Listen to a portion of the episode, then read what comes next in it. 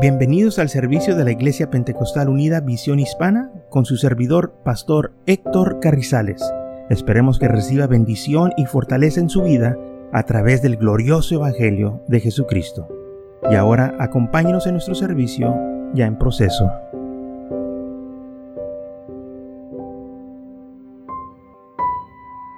Dice así, y un ángel del Señor habló a Felipe diciendo, levántate y ve hacia el sur, por el camino que desciende de Jerusalén a Gaza, el cual es deserto. Entonces él se levantó y se fue. Y sucedió que un etíope, eunuco, funcionario de Conce, reina de los etíopes, la cual estaba sobre todos los tesoros, y había venido a Jerusalén para adorar. Volvía sentado en su carro, leyendo la la profeta Isaías. Y el Espíritu dijo a Felipe, desciende y júntate a ese carro. Aconteció de Felipe y oyó que leía la profeta Isaías, y dijo, pero ¿entiendes lo que lees? Y le dijo, ¿y cómo, cómo podré si alguno no me enseñare? Y rogó a Felipe que subiese y se sentara con él. Y el pasaje de la escritura que leía era este. Como oveja a muerte fue llevado y como cordero mudo delante de que los trasquila, así que no abrió su boca. En su humillación no se le hizo justicia, mas su generación, ¿quién la contará? Porque fue quitada de la vida, de la tierra su vida. Respondió el eunuco, dijo a Felipe, te ruego que me digas, ¿de quién dice el profeta esto? ¿De sí mismo o de alguno otro? ¿De quién dice? Entonces Felipe, abriendo su boca y comenzando desde esta escritura, le anunció el Evangelio de Jesús. Y yendo por el camino, llegaron a cierta agua y dijo el eunuco, aquí hay agua. ¿Qué me impide que yo sea bautizado? Felipe dijo, si crees de todo corazón, bien puedes. Respondió y dijo, creo que Jesucristo es el Hijo de Dios. Y mandó parar el carro y descendieron ambos al agua, Felipe y el eunuco, y le bautizó. Entonces vemos que después del gran avivamiento en Samaria, el Señor todavía sigue usando a Felipe. Dice la Biblia que un ángel del Señor le dijo, ¿sabes qué? Levántate y vete el camino que va hacia el sur. ¿Por qué le dijo esto? Porque venía un hombre muy importante, el tesorero de la reina de Etiopía. Y este hombre había ido a Jerusalén para lavar, estaba, había estado ahí en el templo y ahora ya iba de regreso. Y él iba leyendo la escritura de Isaías. Y no le entendía lo que estaba leyendo. Y el Espíritu le dijo a Felipe, acércate a ese carro. Y cuando se acercó, Felipe le oyó que estaba leyendo del profeta Isaías. Y le dijo a Felipe, ¿entiendes lo que estás leyendo? Aquel hombre le dijo, ¿cómo va a entender si no hay nadie quien me diga, quien me enseñe? Y aquel hombre invitó a Felipe que se subiera al carro con él y Felipe le empezó a hablar de Jesucristo. Dijo, está hablando de Jesús. Y le empezó a, este, a hablarle de todo lo que Jesús había hecho. Y aquel hombre dijo, como mandó para el carro, dijo, aquí hay agua, ¿qué impide que yo sea bautizado? Y Felipe dijo, mira, si tú crees, lo puedes hacer. Amén. E, este hombre no era un hombre, por decir, pecador. Recuerden que venía de alabar al Señor. Pero todavía él no había conocido de Jesucristo, del sacrificio que Jesús hizo en la cruz del Calvario. Y entonces Felipe le dijo, mira, esto lo que escribió el profeta está hablando de Jesús. Así como él dijo que iba a suceder, sucedió. Jesús dio su vida por nosotros, fue crucificado, no abrió su boca, no maldijo a nadie, sino que dio su vida voluntariamente, no resistió. Y entonces aquel hombre creó lo que Felipe le estaba predicando. Y sabe, esto impactó toda la nación de Etiopía. Hasta ahorita, en aquella nación hay muchos creyentes por esto que sucedió. ¿Mm? Allá en esa nación he visto gran avivamientos. Yo conozco pastores que han ido allá y que predican y que dicen que miles y miles de gente se juntan a, este, escuchar la, palabra de Dios cuando van allá a predicar. Y, y, todo el tiempo parece que hay avivamiento en aquellos lugares. Y todo porque un hombre llamado Felipe le testificó a un funcionario de la reina de Etiopía. Ahora recuerden cómo sucedió esto. Hubo persecución en la iglesia. Salieron los discípulos a predicar. Y porque salieron a predicar, hubo gran avivamiento. Entonces, esto lo que el enemigo estaba haciendo, pensaba que atacando la iglesia la iba a destruir y fue todo lo contrario. La iglesia empezó a crecer. Y es lo que nosotros tenemos que entender, que cuando la iglesia es atacada, hermanos, nosotros no debemos de temer, debemos de darle honra y gloria al Señor y el Señor nos va a dar la victoria y vamos a tener gran avivamiento. Sí va a haber luchas, sí va a haber pruebas, pero mayor es el que está en nosotros que el que está en el mundo. Es el trabajo de la iglesia evangelizar. Tenemos nosotros ese trabajo que hacer. Y si la iglesia no lo hace, nadie lo va a hacer. El mundo no lo va a hacer. Es el trabajo de la iglesia. Por eso la iglesia, hermanos, tiene que estar activa. Todo el tiempo la iglesia tiene que estar activa. Cuando la iglesia se duerme o la iglesia llega a cierto punto en que están muy cómodos, la iglesia ya cesó de hacer su trabajo. Nosotros tenemos que estar trabajando todo el tiempo para la honra y gloria del Señor, ganar almas para el Señor.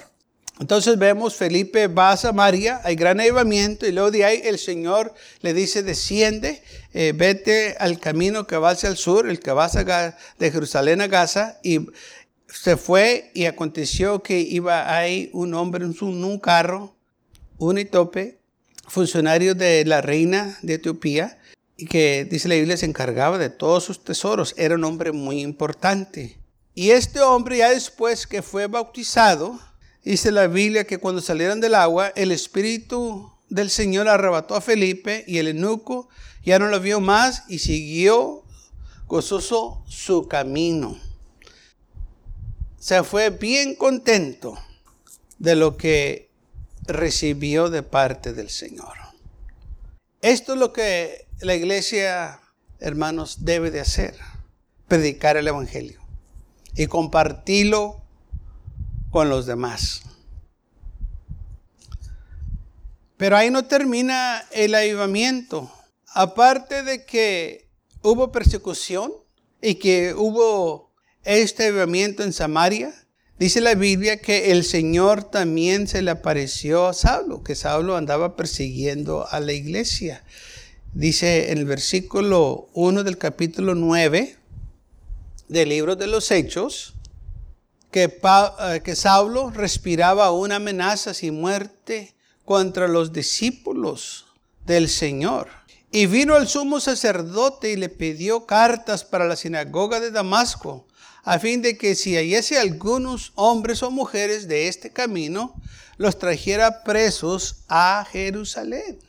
O sea que este hombre no estaba contento nomás con hacerle daño a la iglesia que estaba en Jerusalén, sino cuando ya salieron los hermanos y se fueron a otras ciudades, él iba detrás de ellos. Entonces él fue con los sumos sacerdotes y les pidió cartas para que se encontrara algunos hermanos de este camino, o sea que creyeran en Jesús, este, los trajera presos a Jerusalén para castigarlos porque los consideraban herejes que estaban destruyendo la religión judía, porque decían ahora a los hermanos que creyeran en Jesús. Y para los judíos esto no era permitido porque pues Moisés y la ley, eso era lo que ellos creían y eso, esa ley que se dio en el monte Sinaí es lo máximo, es la ley de Dios y no podías levantarte contra eso o rebelarte contra la ley de Dios. Y estos cristianos es lo que estaban haciendo. Entonces por eso le dieron autoridad a Saulo que fuera detrás de estos creyentes o de estos herejes para traerlos y castigarlos y darles la muerte. Versículo 3. Mas yendo por el camino, aconteció que al llegar cerca de Damasco, repentinamente le rodeó un resplandor de luz del cielo.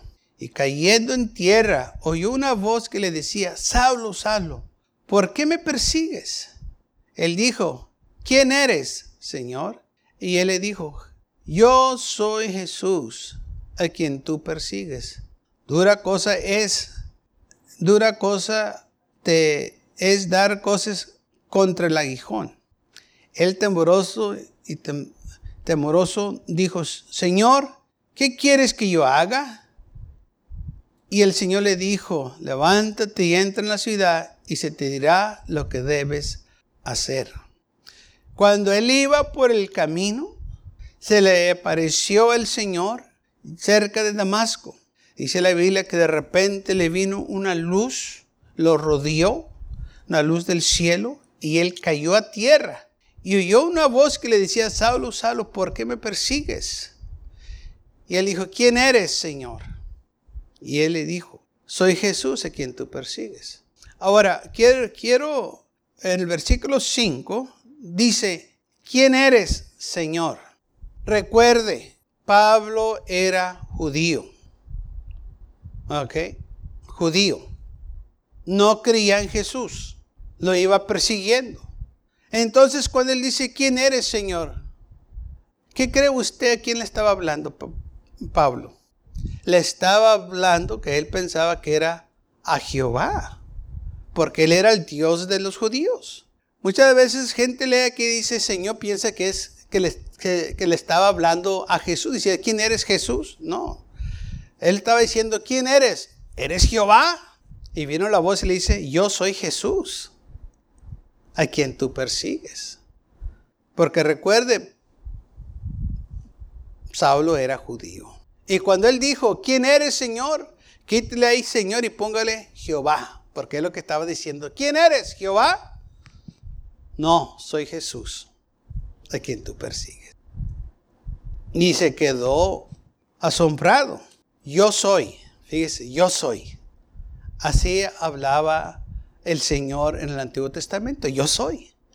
Cuando él dijo yo soy, se dio cuenta que era Jesús, porque pudo entender que el quien él iba persiguiendo era el Dios que supuestamente él estaba sirviendo. Y esto causó que Pablo se convirtiera porque se dio cuenta que equivocado él estaba. Por eso él escribió, dijo, yo pensaba que le estaba haciendo un favor a Dios y no, yo, yo estaba equivocado, estaba mal. Entonces se levantó temblando y temoroso de la tierra y dijo, ¿qué quieres que haga? Y el Señor le dijo, levántate y entra a la ciudad y se te va a decir lo que debes de hacer. ¿Mm? Y los hombres que iban con él, con se quedaron atónitos porque oyeron una voz, pero no vieron nada. Algo sucedió, pero no oímos una voz, pero ¿qué pasó? Estaban ellos confusos. Pero Pablo sabía que había sucedido. Se topó con Jesús. Amén. En el versículo 8, entonces Saulo se levantó de tierra y abrió los ojos y no vio nada. Así que, llevándole por la mano, lo metieron en Damasco. Quedó ciego. Cuando vio él esa visión celestial que vio Jesús, eso fue lo único que vio. Ya después ya no vio nada más. Fue el último y quedó ciego. Y lo tuvieron que ayudar a caminar a llegar a Damasco, donde estuvo tres días sin ver, no comió ni bebió nada.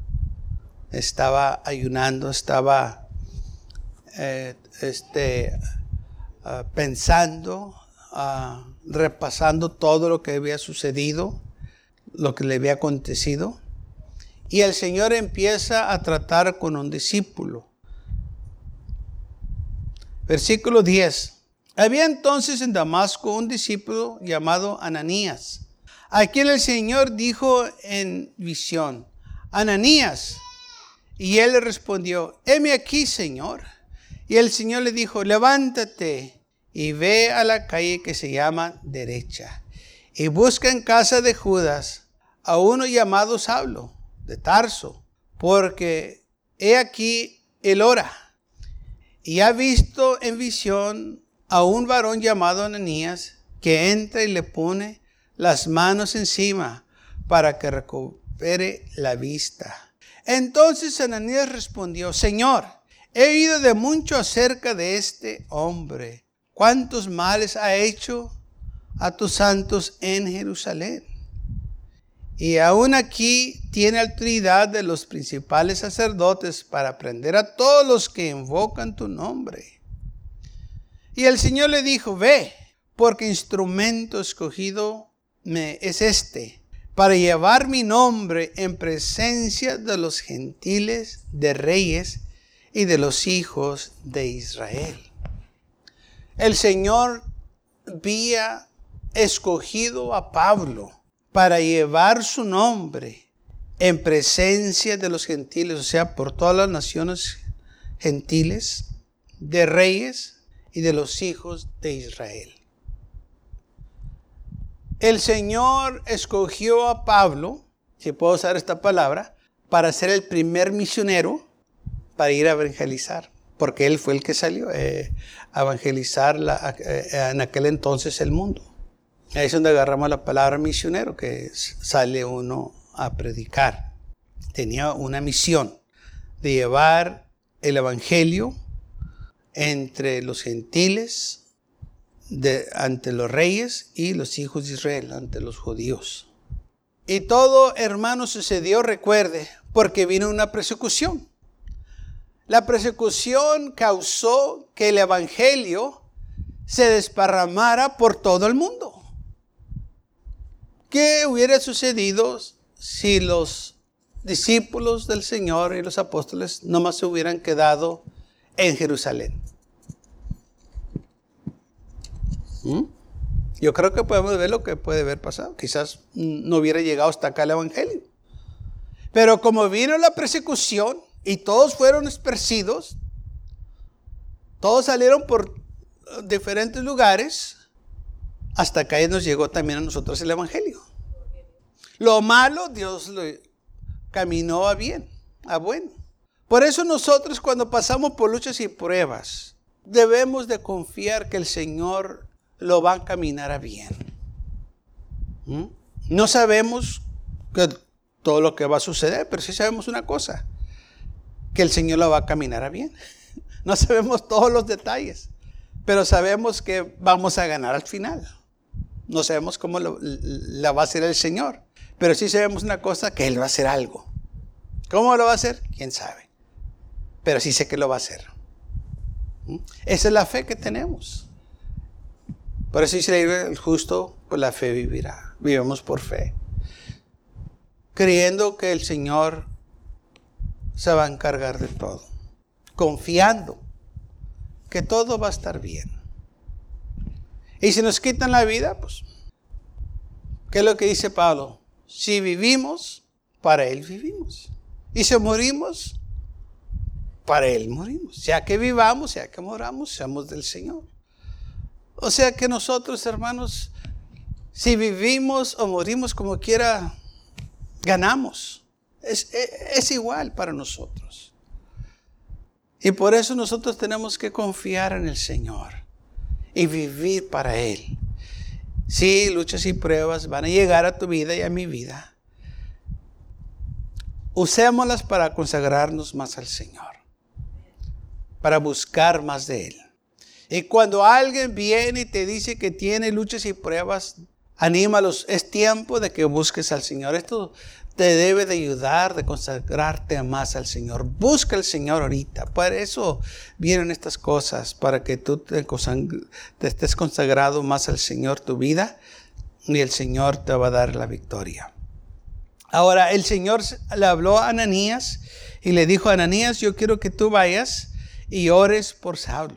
Porque él ha visto en una visión que un hombre llamado Ananías viene y le pone sus manos encima y recobra la vista. Y Ananías dice, Señor, pues eh, no has oído de este hombre que pues es malo.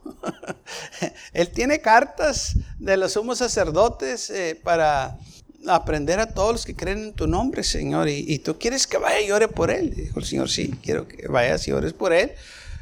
Porque base escogida es para mí. Yo tengo algo para él. Yo tengo algo preparado. Que él lo va a mandar a predicar a las naciones gentiles.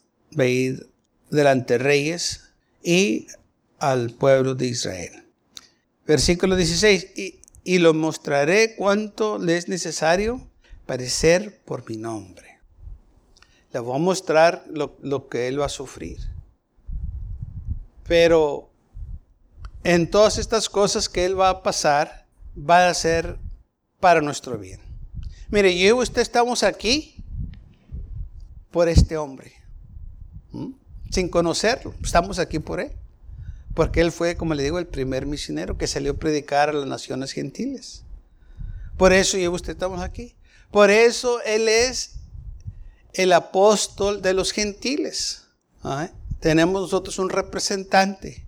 Y él es nuestro representante. Él fue el que salió y predicó el Evangelio. No nomás eso. Él fue el que escribió más cartas que los otros apóstoles escribió Romanos, primera y segunda de Corintios, libro de, los Colosenses, primera y segunda de Tesalonicenses, de Éfeso, primera y segunda de Timoteo. Parece que casi escribió mitad del, del Nuevo Testamento. ¿Por qué? Porque el Señor lo escogió para eso. Amén. Y por eso y usted estamos aquí. Él habla que tanto sufrió, los fríos que sucedió, en los peligros en que andaba, eh, que andaba en peligros de, este, de hermanos falsos, peligros de eh, muerte. Eh, o, sea, hermanos, este hombre sufrió para que usted pudiéramos tener la vida eterna. Donde quiera que iba, parece que había problemas. Lo pedreaban, lo apaleaban, lo corrían, lo encarcelaban, lo azotaban. si lea la, Biblia, la vida de él parece que era muy problemático. Pero no era problemático. Lo que pasa es que él llevaba el Evangelio y el enemigo peleaba para que el Evangelio no llegara, hermanos, a las naciones. Pero gracias a Dios que este hombre nunca se dio por vencido. Él seguía predicando el Evangelio. Y donde quiera que iba, él predicaba el Evangelio. Se dice que cuando estaba en la cárcel, se ganaba a los soldados que lo estaban custodiando, que lo estaban ahí eh, cuidando, a, los guardias se los ganaba. Y tenían que cambiarlos constantemente para que él no tuviera amistad con ellos y se los ganara. Porque tanto era así la influencia de este hombre que nomás andaba predicando, nomás andaba este, compartiendo el evangelio, donde quiera que él iba, eh, eh, impactaba a la gente por el, el mensaje el amor que él tenía para las almas.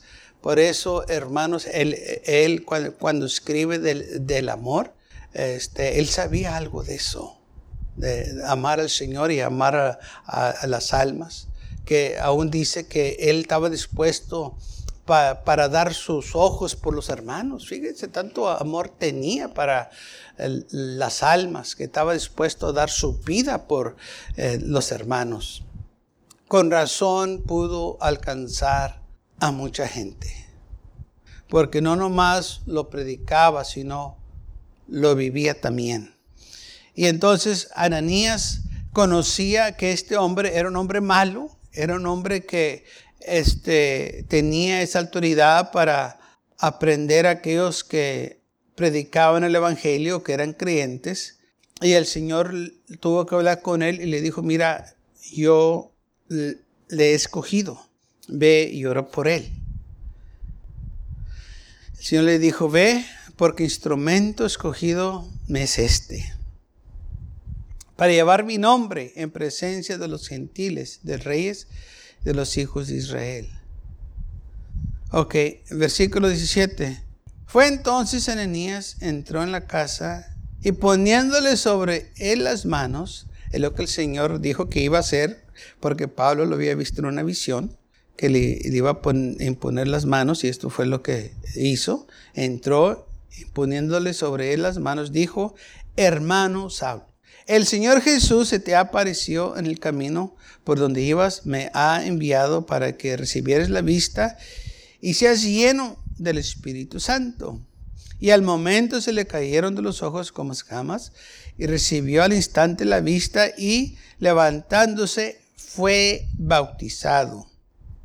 Y habiendo tomado alimento recobró fuerzas y estuvo Saulo por algunos días con los discípulos que estaban en Damasco y enseguida predicaba a Cristo en las sinagogas diciendo que este era el Hijo de Dios. Imagínense el impacto de la gente cuando vio al que debería de verlos detenido, arrestado o castigado, ahora él estaba predicando esto. y muchos pensaban que era este, una manera para aprender a los discípulos. O sea que pensaban, este lo está haciendo como una táctica para engañarnos, para que nos arrímenos a él y luego ahí nos va a agarrar. Y por eso muchos no se querían arrimar. Dice, porque ya lo conocían, ya que era tremendo. Dice, pues si nos anda matando y luego dice que ahora nos ama, no, no se querían arrimar. Y tardó tiempo para que los discípulos le agarraran confianza. Porque ya conocían que era tremendo, o sea que, pues, nos andabas persiguiendo un día y otro día dices que me amas. Imagínense, conociendo que pues tú eres un asesino y luego ahora me dices que Cristo me ama. no creo yo. Así estaban los discípulos, y, y, pues tenían su razón, porque sabían que iba a Damasco con malas intenciones, sabían que andaba aprendiendo a los creyentes y luego lo miran y está predicando. Gracias por acompañarnos y lo esperamos en el próximo servicio. Para más información, visítenos en nuestra página web macallen.church. También le invitamos que nos visite nuestra iglesia que está ubicada en el 2418 Bowman Avenue con esquina calle 25 en McAllen, Texas 78501.